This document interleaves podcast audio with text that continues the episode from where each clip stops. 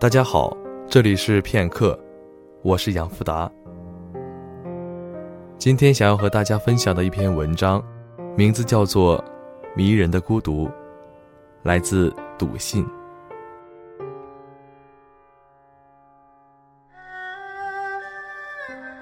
走过青春的夏天，谁还记得曾是哪年？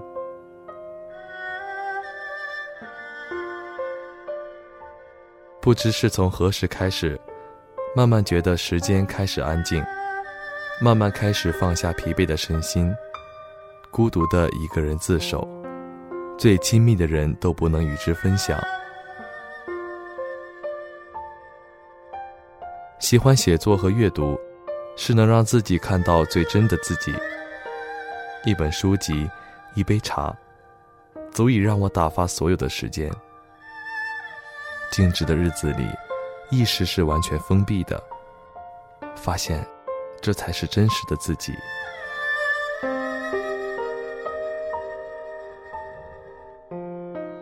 学生时代对自己的人生有过许多的幻想，爱情的、事业的、未来的，渴望和他一起，一起生活，一起旅游，渴望自己事业有成。做着自己喜欢的工作和事业，渴望自己的生活永远的开心、无虑和甜蜜。正是这些美好的渴望，装点着那些年的花样年华。结果是，有多么深的期望，就有多么深的失望。慢慢对很多事情，不再有很多的期望，一切都以平淡的对待。放弃了像电影中那梦幻般美好的幻想，更多的是跟随自己的心灵，开始专注和执着于自己的想法和步伐。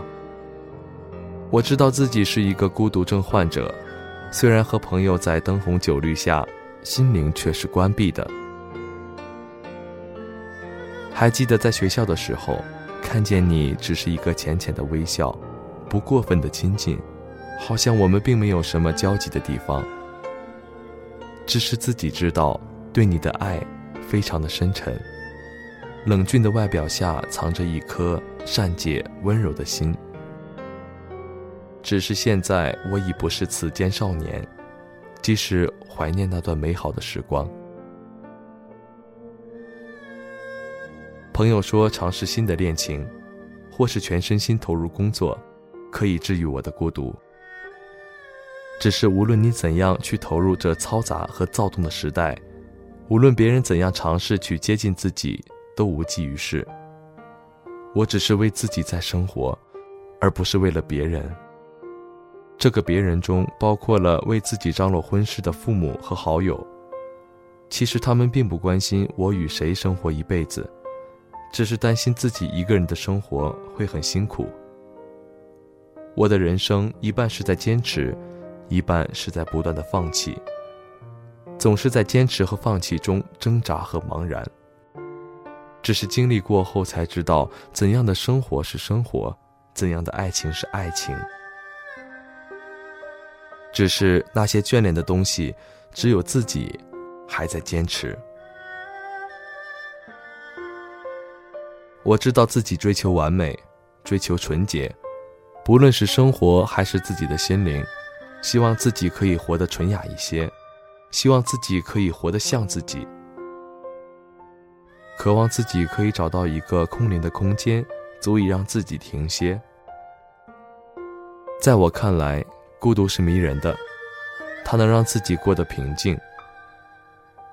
一个人过得好不好，并非是他生活的状态，而是在这种状态下的获得。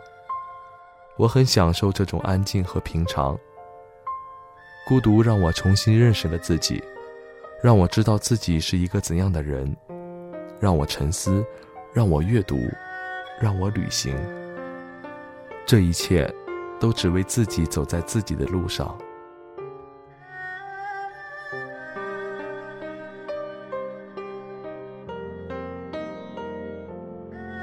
此刻的自己，已经不是那个懵懂少年，但是我很感谢自己。在那青葱的岁月里，人生必经的时光中，有一个值得自己眷恋的你，和一个我自己。